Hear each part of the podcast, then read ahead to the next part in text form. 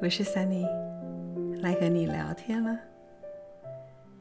有一个女孩告诉我，她有和她男朋友吵架了。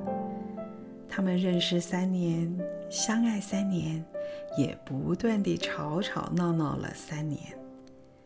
这份感情既舍不下，也割不断，却深深地折磨着她。她问我。爱情真是这样令人痛苦的吗？我想是的。不成熟的爱情的确是令人痛苦的。上帝在造了亚当之后，怕他孤单寂寞，所以又给他造了个伴侣夏娃。上帝给人的第一种人际关系就是夫妻关系。而第一种感情呢，就是爱情。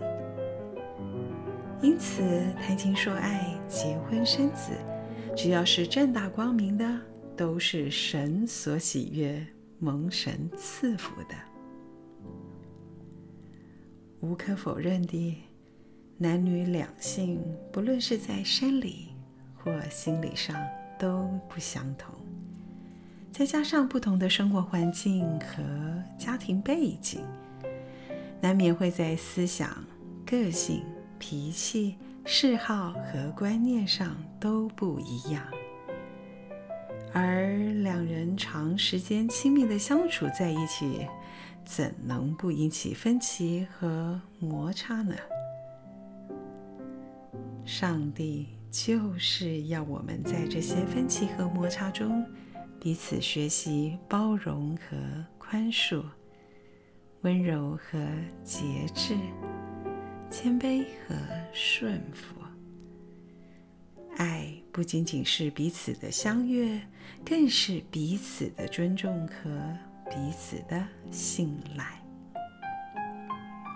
爱情也是长久的忍耐、全然的牺牲和不止息的付出。